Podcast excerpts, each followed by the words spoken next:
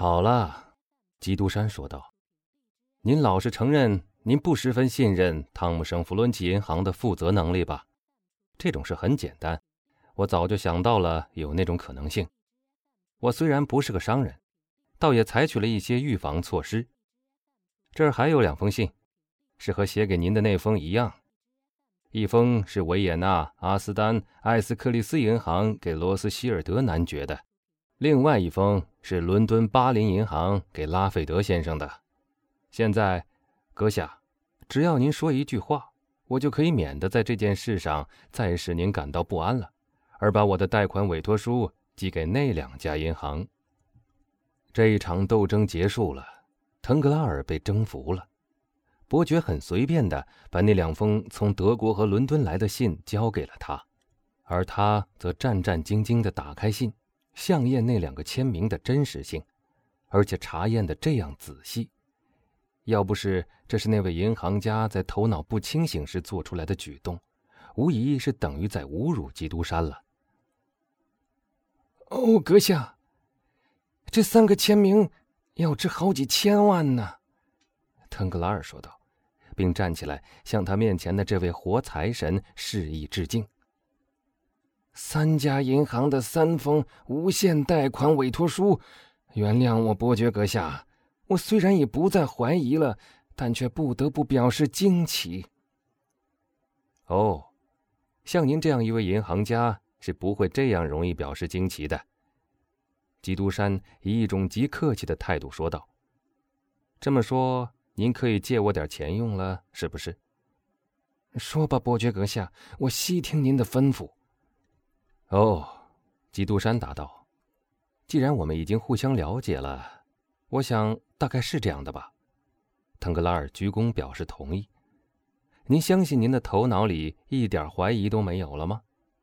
哦，伯爵阁下，腾格拉尔大声说道：“我丝毫也没怀疑过呀。”没有，没有，您只是想确定自己没有冒险而已。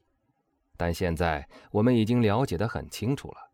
再没有什么不信任或怀疑的地方，那么，我们暂且来定个第一年的大约的数目吧。嗯，六百万吧。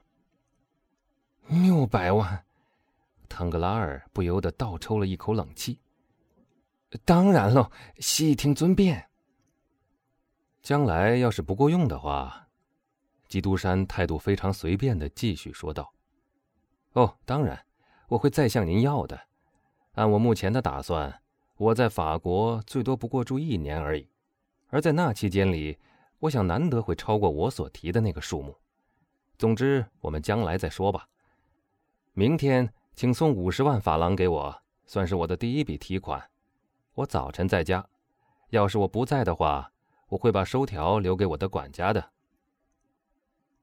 您要的钱在明天早晨十点钟送到府上，伯爵阁下。腾格拉尔答道：“您愿意要什么？金洋、银币还是钞票？假如方便的话，请给一半金洋，另外那一半给钞票吧。”伯爵一边说，一边站起身来。“我必须向您承认，伯爵阁下。”腾格拉尔说道，“我一向自以为凡是欧洲的大富翁，我没有不知道的。可是您，您的财产似乎也相当多。”而我却一无所知，您的财富是最近才有的吗？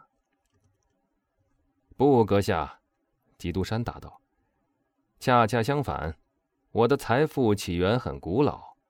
最初的遗赠人指定在若干年内不得动用这笔财宝，于是，在那期间，由于利息的累积，使资金增加了三倍。不久以前才期满，得以动用这笔财富，而到我的手里。”还是最近几年的事，所以您对于这件事不知道是极其自然的。但是，关于我和我的财产，您不久就会知道的比较清楚了。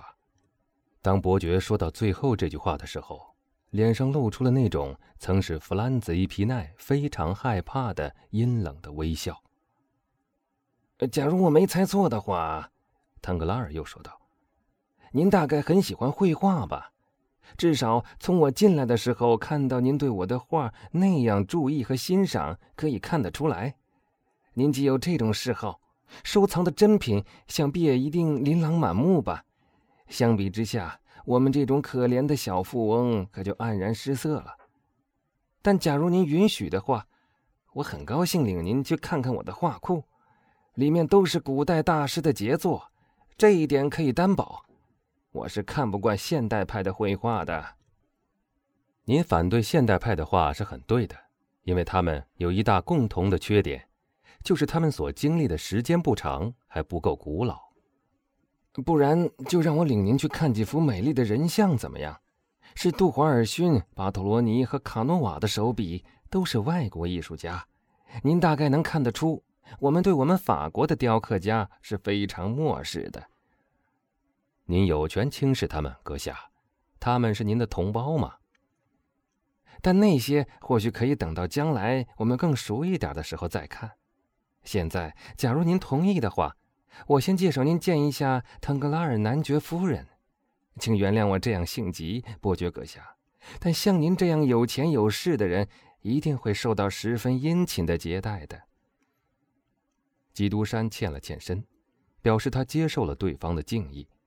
于是，那金融家立刻摇了摇一只小铃，一个身穿华丽制服的仆人应声而至。男爵夫人在不在家？腾格拉尔问道。在的，男爵阁下。男人回答说：“没有客人吧？”“不，男爵阁下，夫人有客人。”“您想不想见一下夫人的客人？或许您不愿意见生客。”不，基督山带笑答道：“我不敢想能有那种权利。”谁和夫人在一起？是德布雷先生吗？腾格拉尔带着一种很和蔼的神气问道。